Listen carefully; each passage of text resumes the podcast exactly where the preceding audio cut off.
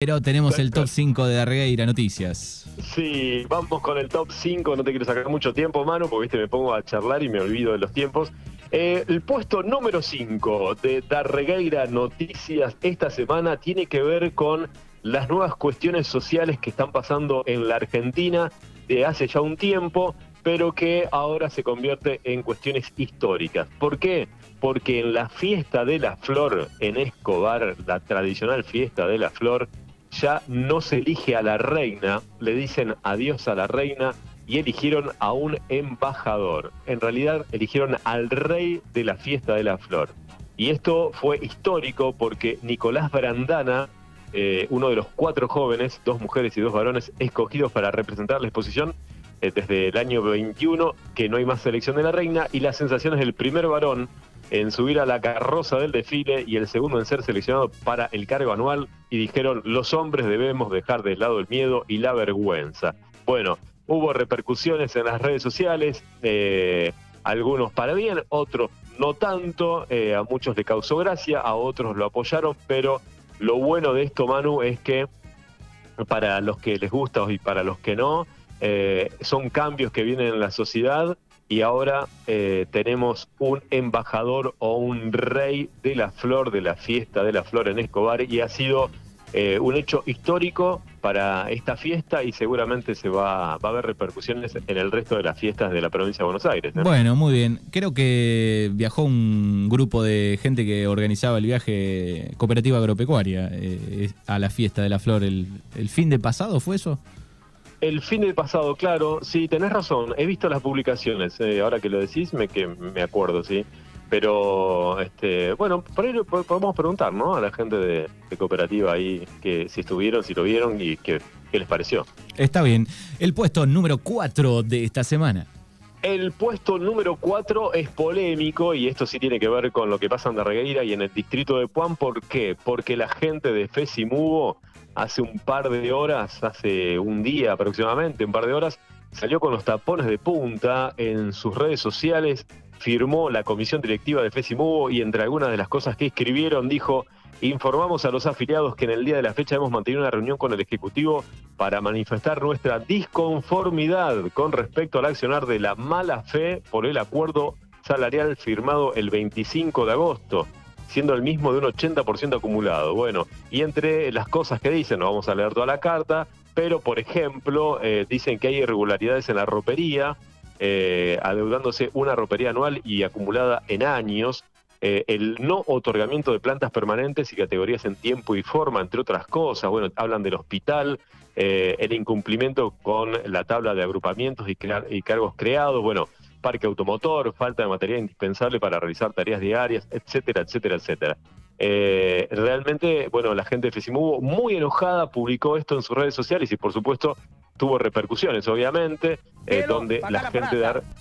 Claro, exactamente, exactamente. Bueno, ahí está. Eh, algunos dicen, acá por lo menos en Fesimubo, dicen que el municipio está bien económicamente y eh, no entienden por qué pasa este tipo de cosas y por supuesto eh, la gente se volcó para el lado de los trabajadores municipales. La noticia número 4. Y llega el puesto número 3 de este viernes.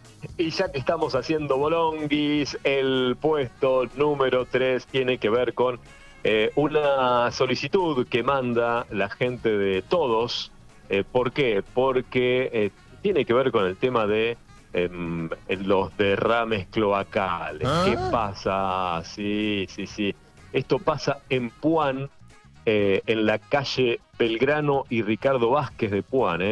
Aparentemente, según lo que publican la gente de todos Puan, ahí el frente de todos, dice que hay un constante rebalse cloacal en esta calle, eh, se producen rebalses, bueno, la secuencia de rebalses en las esquinas en cuestión deja ver una problemática que se produce específicamente en dicho lugar del sistema cloacal y escriben, bueno, obviamente muy enojados los vecinos en la zona eh, manifiestan que han habido soluciones al respecto, no ha habido soluciones al respecto desde hace años y piden una solución, para la redundancia, de manera urgente. Bueno, esto pasa en la calle Belgrano y Ricardo Vázquez en Puan y por supuesto también tuvo repercusiones, la gente que dice paso caminando por ahí todos los días y es un asco verdaderamente, el olor es insoportable, pobres vecinos ponen por acá.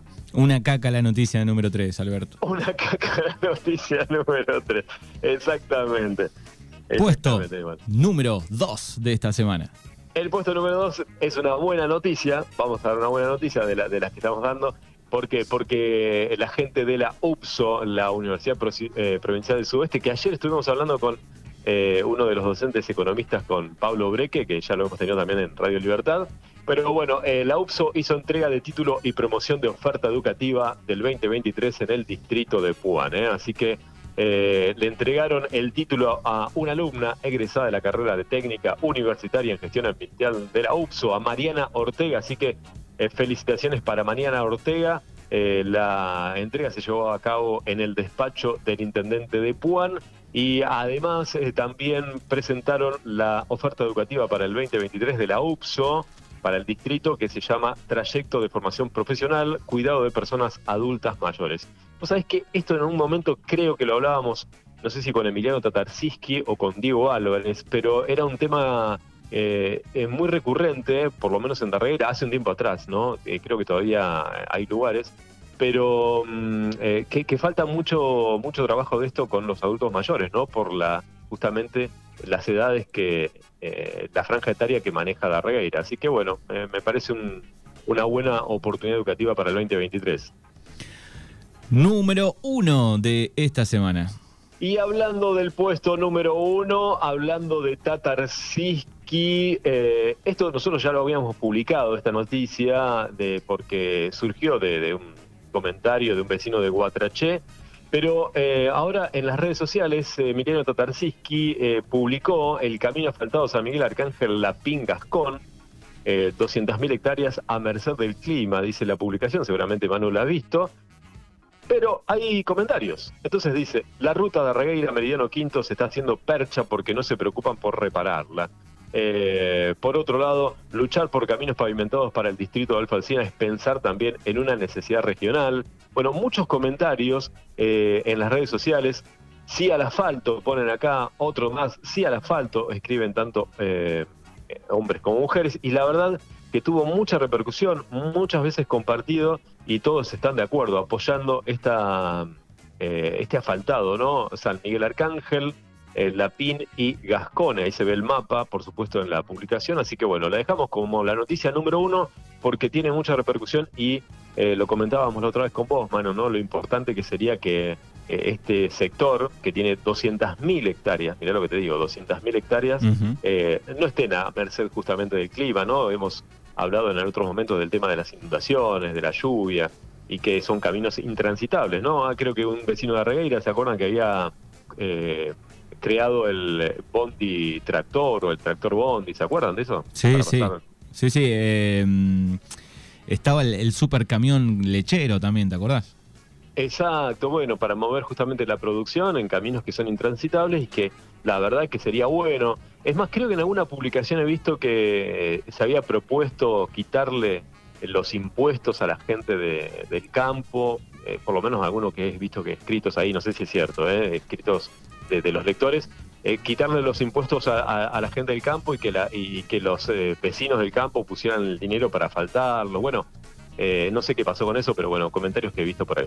Bueno, muy bien, ahí están las cinco noticias más importantes de esta semana. Darregueira Noticias. Querido Albert, buen fin de semana y nos encontramos la semana que viene. Dale, abrazo grande para todos, cuídense mucho, gracias Manu y me quedo escuchando la radio.